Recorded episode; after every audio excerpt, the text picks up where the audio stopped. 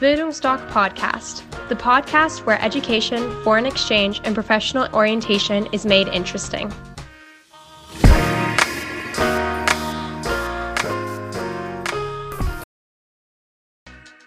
Bildungsdoc Podcast, the podcast where education, foreign exchange, and professional orientation is made interesting.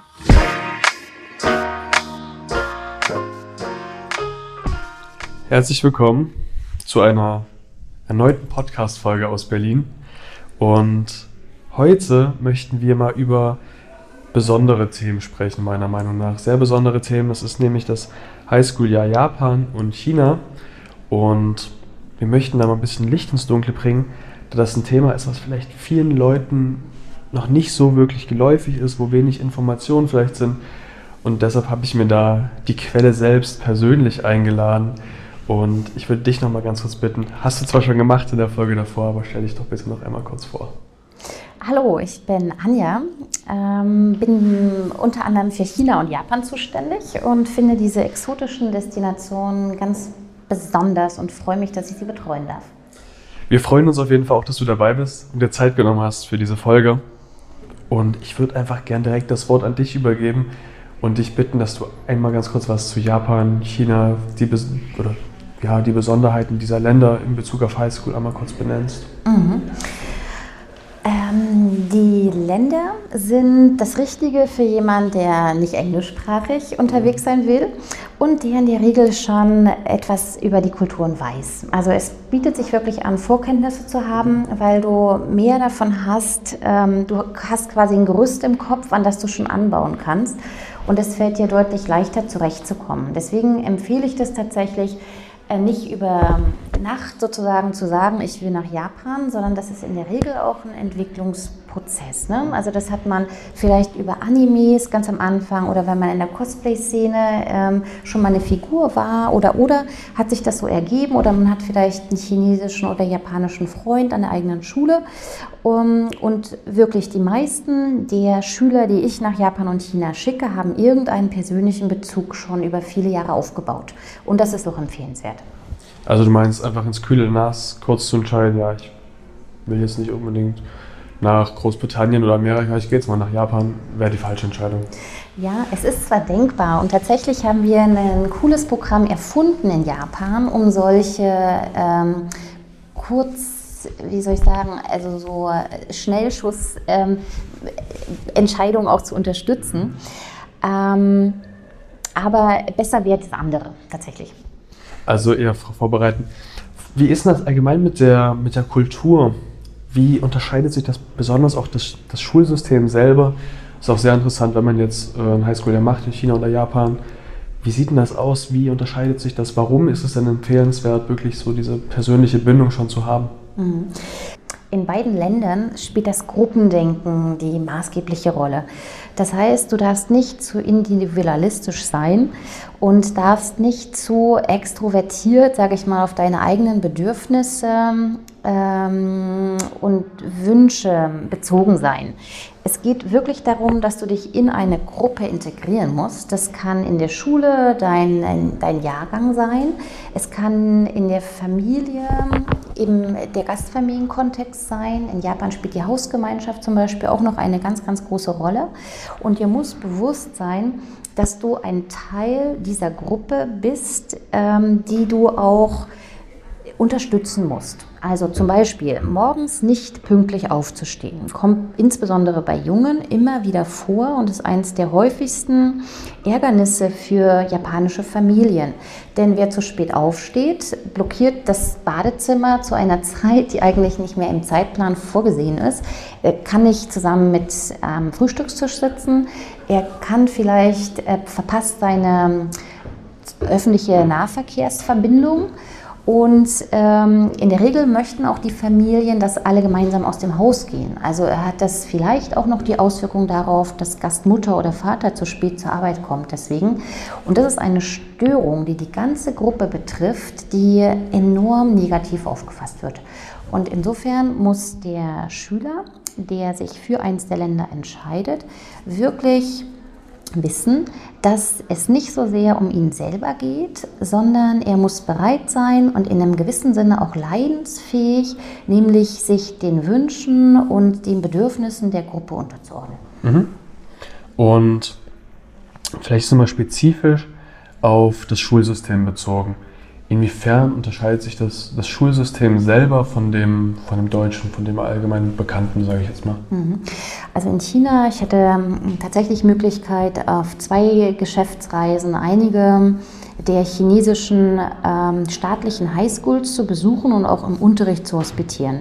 Zum einen kann ich dir sagen, es sind Klassenstärken von 40 plus Schülern die ähm, äh, mit dem krassesten Frontalunterricht zu tun haben. Im Prinzip, der Lehrer steht vorne und erzählt in mehr oder weniger ermüdender Stimme das, was die mitpinseln und am Ende auswendig lernen müssen. Ne? Insofern ist ähm, wirklich es nicht ratsam und sinnvoll und empfehlenswert, in den regulären chinesischen Klassen mitzuschwimmen. Deswegen hat sich GLS auch ähm, ein Programm ausgesucht und zurechtgeschneidert, indem die Schüler zunächst in internationalen Klassen nur Chinesisch lernen, plus Sport, Musik und sowas wie, wie ähm, Landeskunde, sagen wir mal. Ne? Und nachdem sie dann im ersten Semester quasi die Sprache so vertieft haben und so sicher darin sind, dürfen sie dann auf eigenen Wunsch hospitieren in diesen regulären Klassen. Wenn es denen gefällt, können sie da bleiben.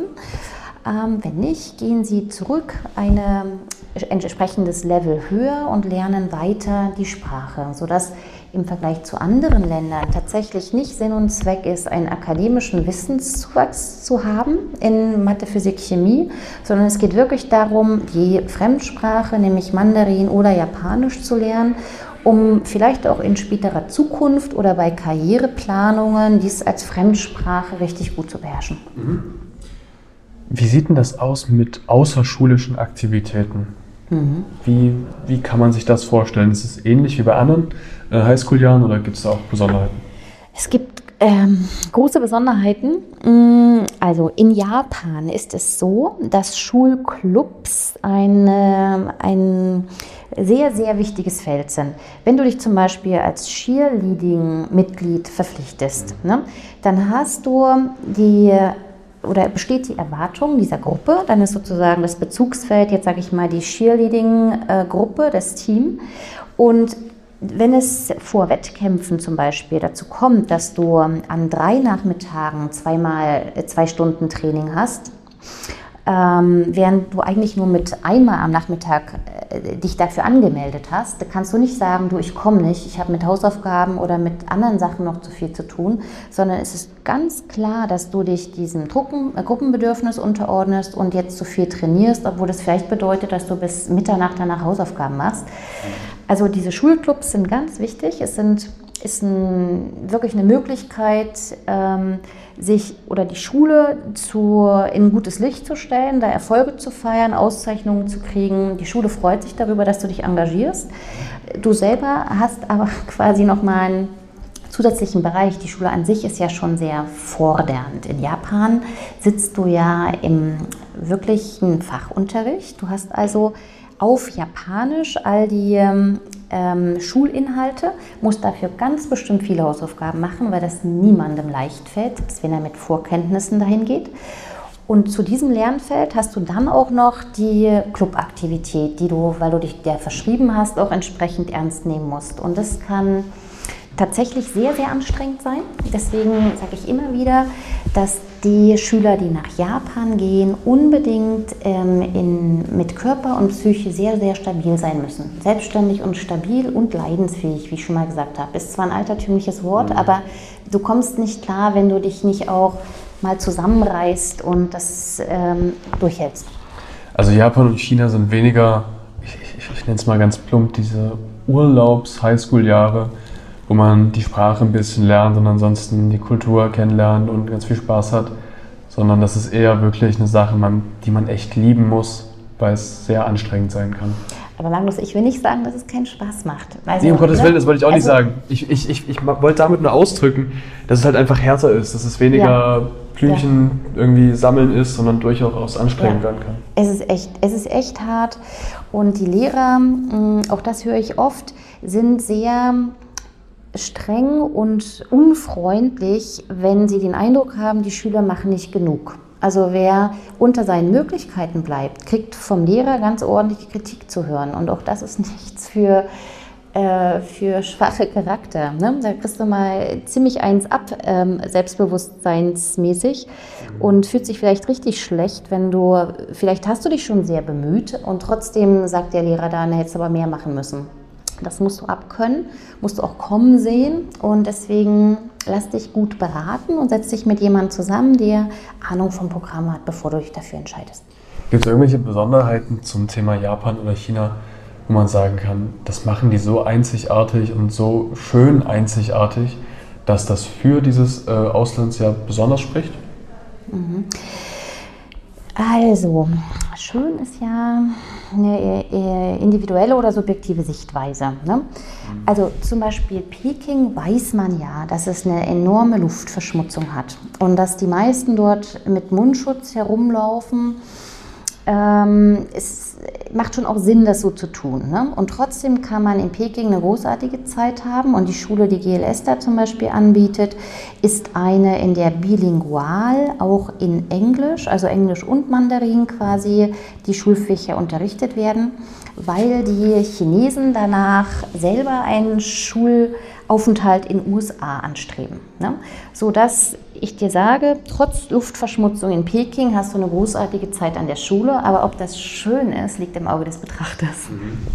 Also man soll quasi, vielleicht kann man das so zusammenfassen, dass man sich auf jeden Fall sicher sein sollte, dass man dort auf jeden Fall hin will und die Kultur besonders schön findet oder die einen besonders interessiert ja, die, und ja, so, die, so Kurzentscheidungen sind vielleicht nicht das Beste. Wirklich, wirklich. Die persönliche Motivation muss ähm, gut ausgeprägt sein und man muss sich vorher ganz praktisch fragen und auch mal hineindenken, kann ich das aushalten, will ich das aushalten und wie sind meine Erwartungen? Weil tatsächlich muss man sich darüber im Klaren sein, damit auch ähm, das Produkt passt. Ne? Also wer in China extrovertiert ist und immer nur seine eigene Meinung am wichtigsten findet, der ist da falsch platziert.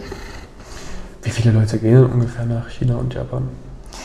Ähm, ich kann jetzt ja nur für den GLS sprechen, ne? aber wenn wir so, sage ich mal, 150 nach Neuseeland schicken, dann schicken wir 15 nach Japan und ich würde sagen 20 nach China. Also deutlich weniger. Und haben deutlich die weniger. Was sind denn so deren, deren Feedbacks? Mhm.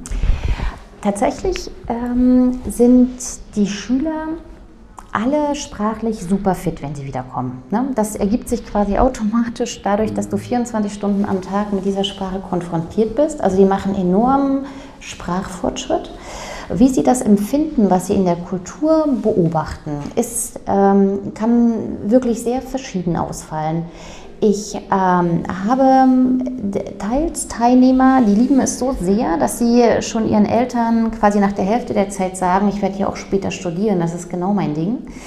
Und andere haben äh, Schwierigkeiten mit der, zum Beispiel diesem Lernstress und der Kritik, der von Seiten der Lehrer dann auch auf einen herabrieselt und sind froh, dass sie aus diesem Druck heraus in Europa wieder mehr Liberalität und Einfühlungsvermögen vorfinden. Also es gibt quasi da auch ge gespaltene Meinungen. Ja, wirklich. Das ist für jeden, für jeden Schüler eine ganz eigene individuelle Erfahrung, die man nicht verallgemeinern kann. Würdest du sagen, dass das das Auslandsjahr ist, wo man sich im Vorhinein die meisten Gedanken machen soll, ob es denn wirklich das Richtige ist? Ja, ja, ja, in der Tat. Weil es, weil es auch so viel Anstrengung bedeutet, ja. Dann würde ich dich jetzt noch fragen, gibt es irgendwelche besondere, also weiteren Besonderheiten über China und Japan, in Bezug auf das Auslandsjahr, die du noch mal loswerden wolltest? Mhm. Ich finde wichtig, in einem Land wie China vorher zu wissen, wo man hinkommt. Insofern kann ich empfehlen, dass man sich ein Programm aussucht, in dem im Vorfeld bekannt ist, welche Schule, welche Stadt es wird und wie die Unterbringung erfolgt. Es könnte ja, es gibt ja die Möglichkeit, dass man die ganze Zeit bei einer Gastfamilie wohnt oder aber in, im Internat oder eine Kombination aus beiden, dass ich Montag bis Freitag im Schulinternat auf dem Campus lebe und nur am Wochenende in die Familie komme. Das finde ich, sollte man vorher wissen. In Japan ist es, ähm, ist es möglich, dass man auch ohne Vorkenntnisse startet, indem man ein Programm wählt, das nicht die Highschool als Hauptleistungsmittelpunkt äh, hat, sondern eine Sprachschule. Das heißt, mein Alltag besteht hauptsächlich darin, die Sprache in einer Sprachschule zu lernen, also ohne diesen ganzen Highschool-Stress ähm, und kriege trotzdem altershomogene Freunde dadurch, dass ich AGs an einer Highschool besuche. Ähm, wir haben ein solches Programm extra erfunden, erschaffen für all die, die eben mit weniger Vorkenntnissen oder überhaupt äh, sich tatsächlich eher kurzfristig entscheiden, dass ich um nochmal das Thema jetzt ein bisschen mehr abzurunden, wir haben uns schon relativ viel über die Schule gesprochen. Was gibt es denn für kulturelle Besonderheiten, die du gerne nochmal nennen würdest, wo du meinst, ey, das gilt es zu beachten? Ein Lieblingsbeispiel von mir ist es ähm, zu lernen, wie ein Nein klingt in Japan oder China.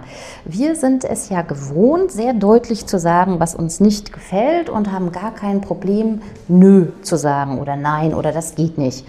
Ganz anders dort da ist ja eines der wichtigsten Konzepte, dass du dein Gesicht nicht verlierst. Weder als ähm, Bittsteller noch als der, der antworten muss. Deswegen kommt es wirklich oft vor, dass eine Antwort ähm, heißt, ich weiß nicht sicher, ob ich es äh, bewerkstelligen kann oder ich werde mal sehen, was sich tun lässt oder das könnte schwierig werden. Es gehört tatsächlich zu den wichtigsten äh, Schwierigkeiten, dass du als Teilnehmer, als Schüler verstehst, dass das, das schon das endgültige Nein war. Dass du also nicht zwei Stunden oder zwei Tage später wiederkommst und fragst, wie ist es denn jetzt? Hast du was für mich rausfinden können? Sondern dass du siehst, äh, deutlicher kann er nicht werden. Das ist das Nein, ich akzeptiere das. Ich glaube, allgemein muss man sich wahrscheinlich relativ stark auf die Kultur anpassen, da die doch schon von Grund auf verschieden ist, oder? Ja, ich habe noch, noch ein schönes Beispiel. Stell dir vor, zwei Nachbarinnen treffen sich und die eine sagt in Deutschland zur anderen, oh, deine Tochter übt aber fleißig Klavier. Was würdest du denken, Magnus? Was heißt das hauptsächlich? Ja, dass die ähm, sehr engagiert ist und sehr gut Klavier spielt wahrscheinlich. Würdest du es als Lob, als etwas Positives empfinden? Also ich würde es entweder als, als Lob empfinden oder wenn ich, kommt auf den Nachbarn, vielleicht würde ich auch denken, dass die Tochter zu viel Krawall macht. Ja, so ist es in Japan. Das ist das, was die Nachbarin maximal sagen kann, um ihren Unwillen darüber auszudrücken, dass sie ständig mit diesen Klavierübungen behelligt wird. Mhm. Also von Grund auf verschieden quasi. Ja, es ist eine ist es, indirekte ist, ja. Kommunikation, ja. Muss man sich da auch ähm, in Sachen Ernährung stark umstellen? Oder ist das, sag ich mal, mhm. europäisch? Also es gibt sehr leckere vegetarische Optionen. Nur ähm, im klassischen Highschool-Programm in Japan darfst du leider nicht Vegetarier sein, mhm. weil die ähm, asiatische Familien drücken ihre Gastfreundschaft sehr über Essen zubereiten aus. Es ist also von großer Wichtigkeit, dass der Gast nicht mäglich ist. Und Vegetarier würden ja äh, per se mäglich sein müssen, weil viele, auch insbesondere Soßen, immer irgendwelche Fleischbestandteile haben, so dass man aus diesem Grund, wenn man bei einer Gastfamilie untergebracht ist, in jedem Fall wirklich offen für alle Essensbestandteile sein muss. Und sonst kulturell, wenn man jetzt, sag ich mal, durch die Stadt läuft oder so gut, sonst irgendwelche Sachen, auf die man sich einstellen muss, die man vielleicht schon mal, ich sag mal, vorgewarnt werden müsste? Ja, oder? Es, es, gibt Regionen in Japan, da kriegst du keine äh, englische Ausschilderung. Da musst du mit japanischen Schriftzeichen klarkommen, sonst weißt du überhaupt nicht, wo du bist und weißt du auch nicht, welchen Bus du nehmen musst. Da kommen wir wieder auf das alte Thema zurück. Man sollte sich echt sicher sein, am besten auch schon Vorkenntnisse haben, wenn man sich auf das entscheidet. Fall. ich finde, das sind prinzipiell erstmal schöne abschließende äh, Themen gewesen, vielleicht auch abschließende Worte gewesen. Es sei denn, es gibt von dir jetzt noch irgendwas, was du gerne loswerden würdest? Traut euch, beide Länder sind wunderschön. Also, wenn ihr dazu irgendwelche Fragen habt oder ihr jetzt überlegt, ah, ist das wirklich das Richtige, könnt ihr uns einfach eine Mail schicken oder uns anrufen. Wir beraten euch da auf jeden Fall gerne und da findet man auf jeden Fall einen, einen Weg und eine Lösung, wie man das umsetzen kann. Deshalb seid da nicht scheu, sondern tretet in die Kommunikation und da findet man auf jeden Fall eine Lösung. Ansonsten würde ich mich jetzt erstmal bedanken bei dir, dass du dir die Zeit genommen hast nochmal und auch bei euch. Ich hoffe, dass ihr ganz viel Spaß hattet beim Zuhören, dass es informativ war. Ansonsten wünsche ich euch noch einen wunderschönen Tag. Tschüss. Sehr gerne. Tschüss.